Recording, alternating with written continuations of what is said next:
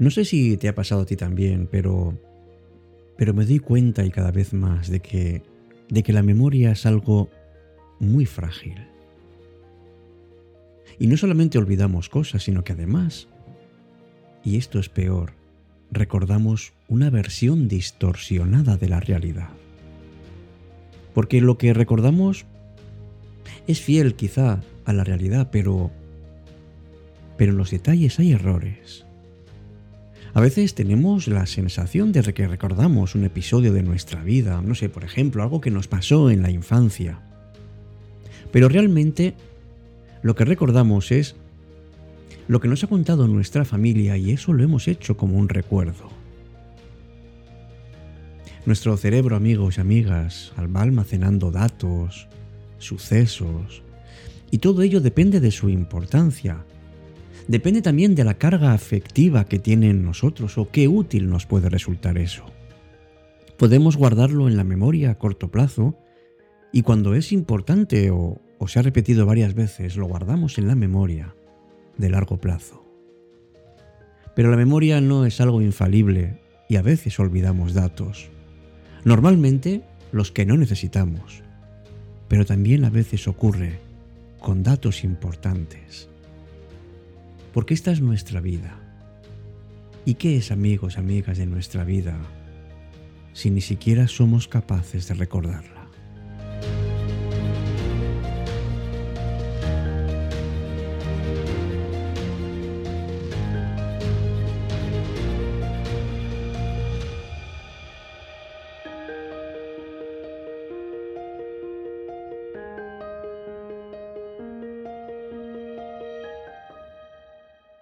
Empieza Cita con la Noche. Presenta Alberto Sarasúa. Buenas noches y bienvenidos.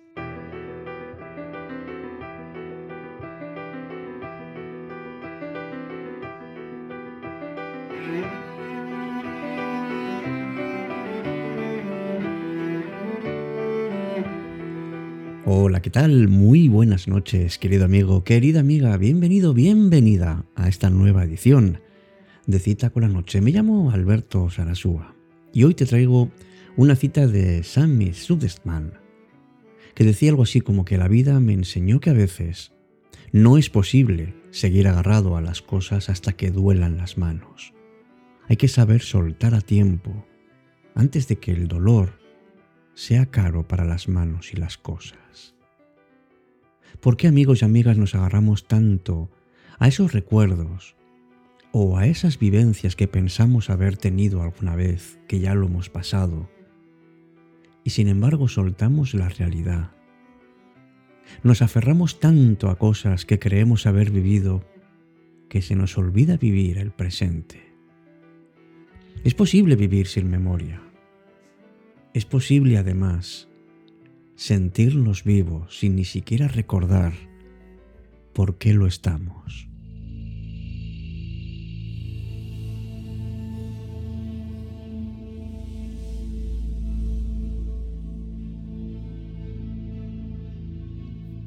Einstein decía que la única razón para que el tiempo exista es para que no ocurra todo a la vez. Reconozcamos lo que el tiempo es, es un poderoso remedio contra esos dolores que tenemos en el alma.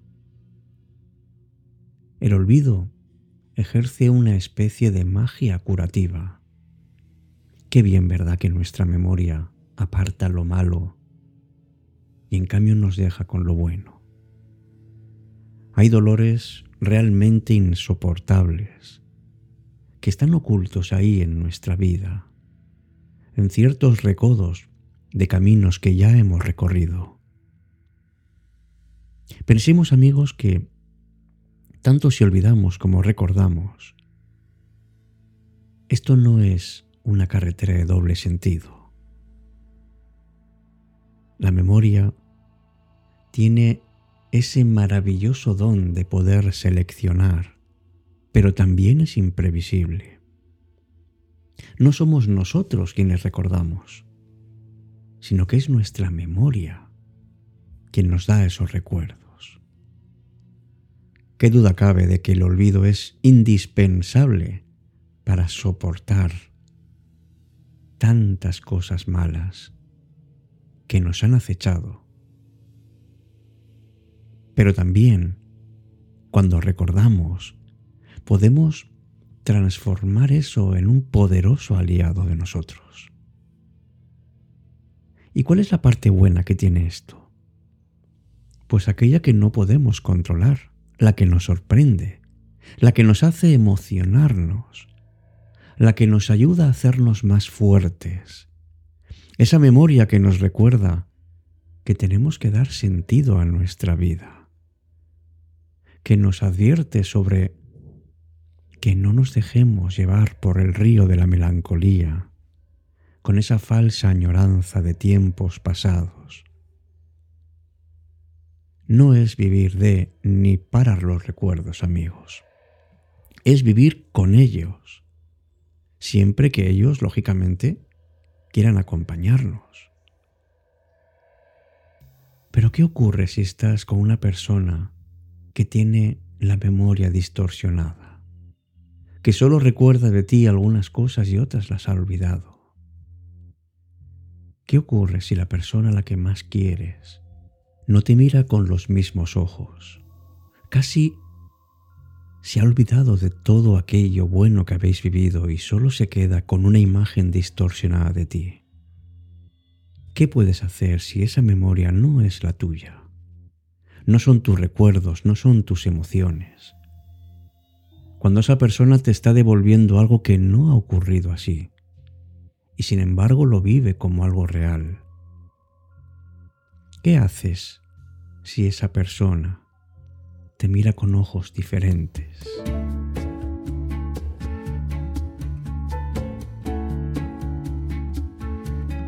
Y es que la memoria a veces eh, nos hace trampas, nos hace sobre todo pensar cosas que no han ocurrido y sin embargo nos llenan de tristeza.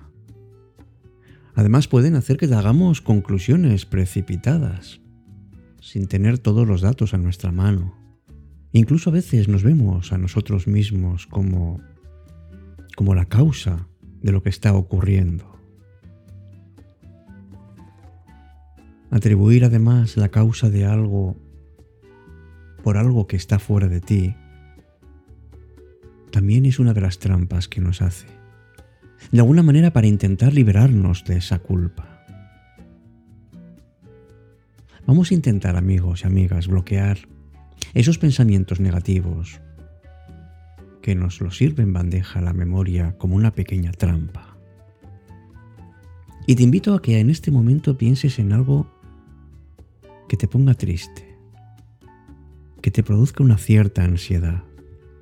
Bueno, pues en este momento sé consciente de que de que es algo que está dentro de ti y que quieres liberar.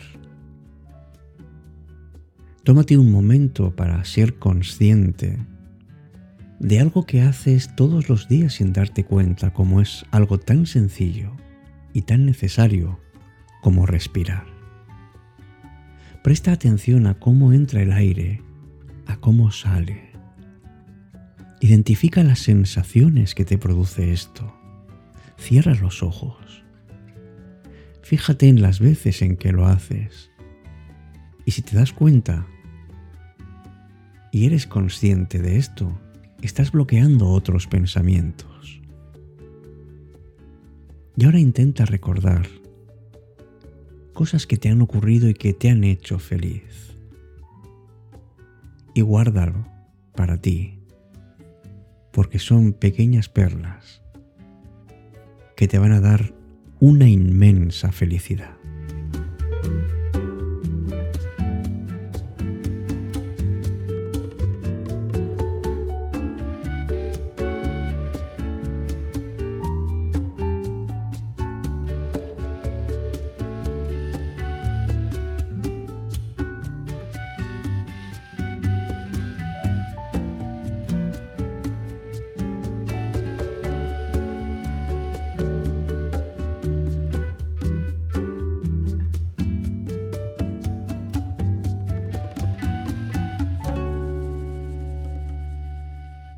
La mejor forma de soñar antes de dormir.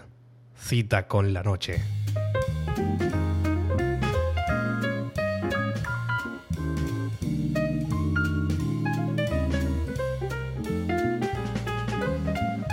Ah, ¿y sabías que, que, la memoria nos pone trampas para que, para que pensemos que no es real todo eso que estamos recordando, esos recuerdos que tenemos almacenados en nuestro cerebro?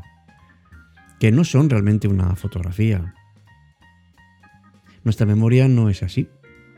Se parece más bien a, un cuadro que se está siempre pintando y retocando y que además tiende a distorsionarse con el tiempo. Einstein probablemente lo sabía y dio un consejo muy sabio. Decía, no guarde nunca en la cabeza aquello que le quepa en un bolsillo. Bueno, hay muchos mecanismos que modifican nuestros recuerdos. Recordemos, por ejemplo, algo terrible que ocurrió, como fue el ataque a las Torres Gemelas en septiembre de 2001. Esa brutalidad de las secuencias que vimos los aviones impactando contra esos edificios, esas imágenes sobrecogedoras de personas tirándose al vacío, provocaron un impacto emocional muy grande en muchos espectadores. Mucha gente manifiesta recordar exactamente qué estaba haciendo en los instantes en que tuvieron lugar esos actos de terrorismo. Desde un punto de vista evolutivo, estas memorias, estas cosas que recordamos son muy importantes para la supervivencia del individuo porque, claro, cuando uno se expone a un peligro, hay una enorme carga emocional y va registrando con claridad todo lo que va viviendo. Y en el futuro, pues tratará de evitar que esa situación vuelva a ocurrir. Pero cuidado que la memoria es, es un arma de doble filo. A veces vemos imágenes tan claras nos las creemos. Y desde luego uno puede convertir su vida en un calvario por recordar tantos detalles de una situación especialmente traumática. ¿Y qué tiene que ver esta memoria tan sólida con la distorsión de los recuerdos? Pues aunque no lo parezca, tiene que ver mucho porque en nuestra vida diaria solemos recordar momentos de nuestra vida con bastante frecuencia.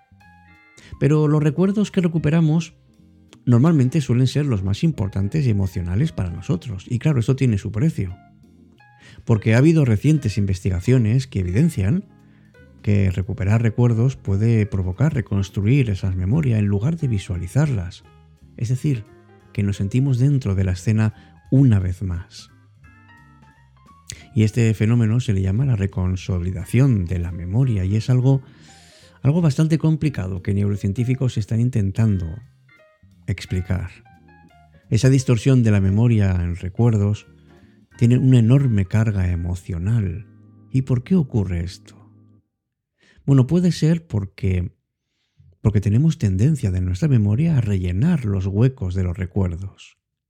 En lugar de simplemente pensar que hay detalles que no recordamos, reconstruimos dentro de la memoria esos huecos con recuerdos actuales. Y de hecho, construimos algo nuevo que no existía.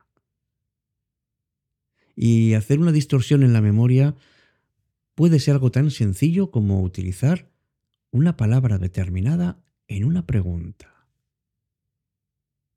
Por ejemplo, hubo una vez un estudio en donde unos estudiantes que estaban viendo un vídeo con accidentes de coches, se les preguntaba qué habían visto. Pero hay dos maneras de verlo. A uno se les preguntaba cómo de rápido iban los coches cuando se chocaron, y a otro grupo le preguntaron cómo de rápido iban los coches cuando se estrellaron el uno con el otro. Una semana después se les volvió a preguntar varias cuestiones sobre ese vídeo, y una de esas preguntas era si había cristales rotos en la escena del accidente. ¿Y qué ocurrió? Pues el que había escuchado la palabra estrellaron, resulta que tenían el doble de posibilidades de afirmar que recuerdan haber visto cristales rotos. ¿Y sabes lo más curioso? Que en esos vídeos no se podía contemplar ningún cristal roto en ningún momento.